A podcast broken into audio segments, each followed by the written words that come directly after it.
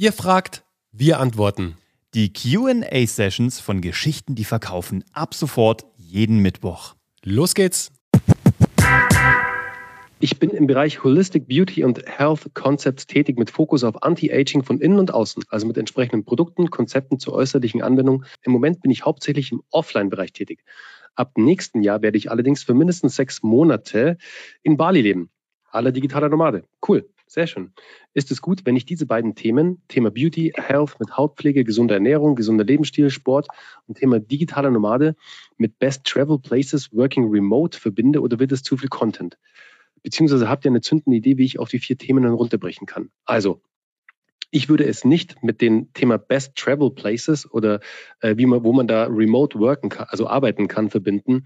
Hanna, ich würde es eher damit verbinden, was passt zu deinem Thema? Weil auf Bali wir waren schon, also ich habe mit Anna viel Zeit auf Bali verbracht, sie ist ja Yogalehrerin, sie hat sehr viel Yoga unterrichtet auf Bali. Und ich war der Plus zwei sozusagen, der da immer mit dabei war nach meinem Verkauf mit Keynote, bevor ich auch Uwe kennengelernt habe. Uwe und ich, wir waren ja auch mit My Bali Coffee, waren wir äh, auf Geschäftsreise auf Bali auch längere Zeit, also haben Bali schon sehr gut kennengelernt. Und was auf Bali natürlich auch einen sehr hohen äh, ja, einen, einen sehr hohen Fokus hat, ist ja das Thema Gesundheit, Ernährung, das Thema äh, die Ernährung vor allem. Also, weißt du, du kannst ja, du kannst das Soja spielen. Deine Themen verbinden mit zum Beispiel Plätzen, Orten auf Bali, die für Gesundheit stehen, die für gesunde Ernährung stehen. Da kannst du dann gute Travel-Tipps geben, so, sozusagen. Aber Klar, du bist jetzt als digitale Nomadin unterwegs, aber das heißt jetzt nicht, dass das mit in dein Thema unbedingt sollte. Das würde ich nicht unbedingt vermischen, weil Bali bietet so viele Möglichkeiten, die auf den Bereich Mental Health, also mentale Gesundheit einzahlen, auf, auf den Bereich äh, Körperpflege, Ernährung, da kannst du so cool rumspielen. Bali hat da so eine tolle Community auch, auch was so vegane Ernährung angeht, also extrem super leckere, geile vegane und vegetarische Restaurants. Also da kannst du extrem toll spielen. Das würde ich machen. Also versuch die Themen mit deinem Fokus zu verbinden und versuche es nicht zu sehr zu verwässern, weil sonst bist du halt wieder in vielen Schubladen, aber nicht in der einen, wo du ja rein möchtest. Okay? Die Lisa, die schreibt, das Lustige ist, ich kenne dein Produkt, Lisa. Also ich weiß nicht, ob ihr das als einzige macht, aber die Lisa stellt Saatgut-Konfetti her. Also mein Sohn hatte schon Saatgut-Konfetti. Ist das dann von euch oder könnte das auch von jemand anderem sein? Weil ähm, sie sagt, also wir haben Saatgut-Konfetti, kompostierbares Konfetti, das sich komplett auflöst und keinen Müll hinterlässt.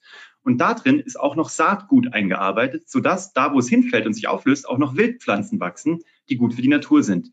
Man kann es zum Party machen nutzen, haben wir übrigens gemacht bei uns im Garten, oder als kleines Geschenk. Ich habe jetzt drei Themen identifiziert. Umwelt, Natur, nachhaltig feiern, nachhaltige Geschenke. Was könnte ein viertes Thema sein? Lisa. Ich will Lisa, beziehungsweise ich will eure Firma kennenlernen. Ich will dich und deine Partner, Partnerin, Partner, Gruppe, wie auch immer, Mitgründer, Gründer. Ich will die alle kennenlernen, weil das ist ja eine so coole Idee. Also das will ich gerne sehen. Und ähm, das ist so behind the scenes. Ähm, und äh, wir hatten schon Saatgut-Konfetti, mein Sohn ist jetzt neun, und äh, das hat großen Spaß gemacht und das haben wir auch schon ganz oft verschenkt. Ähm, von daher, wenn du mir noch ein bisschen was über euch erzählst, wäre das ganz großartig, weil euer Produkt ist der absolute Knaller.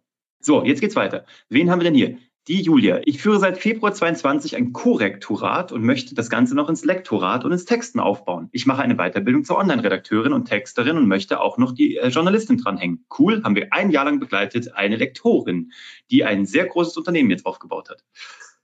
Ich liebe es zu lesen zu schreiben und anderen äh, mit ihren Texten zu helfen. Ich bin aber noch unschlüssig, wie ich das alles am besten vermarkten kann. Habt ihr Tipps? Ja, diese korrekt, also Lektorin, die wir begleitet haben, hat sich ganz klar darauf spezialisiert, auf Abschlussarbeiten, Bachelorarbeiten, Doktorarbeiten im, in einem, ich will es nicht zu viel verraten, in einem sehr engen Korridor. Sie hat also eine ganz klare ähm, Zielgruppe ausgemacht, denen sie am besten helfen kann, weil sie selber nicht nur Lektorin ist, sondern auch den fachlichen Hintergrund hat.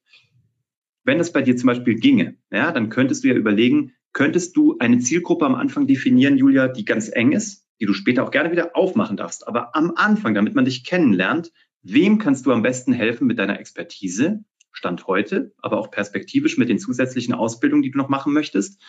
Und wie könntest du die erwischen? Wo sind die alle?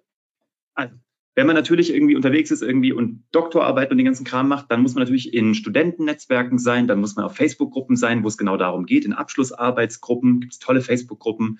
LinkedIn ist eine tolle Plattform. Da kann man halt definieren, wo ist meine Zielgruppe.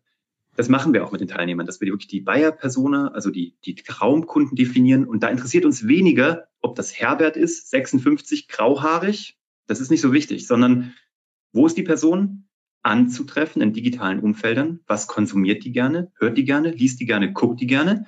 Ähm, und ähm, welches Bedürfnis hat diese Person gerade? Also ich würde mal, wenn ich du wäre, Julia, anfangen mit, welches Bedürfnis kann ich am besten befriedigen? Wer hat gerade dieses Bedürfnis und wo hängen die rum? Wo kriege ich die? So, dass ich kein Werbegeld ausgeben muss, sondern die mit guten Inhalten und guten Tipps äh, bekomme.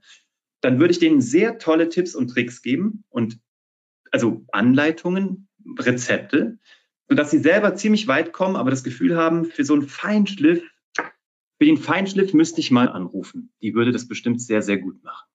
Das war die heutige QA-Session bei Geschichten, die verkaufen. Wenn auch du eine Frage hast, schreib uns gerne deine Frage an office.kuvg.de und wir machen eine Folge darüber.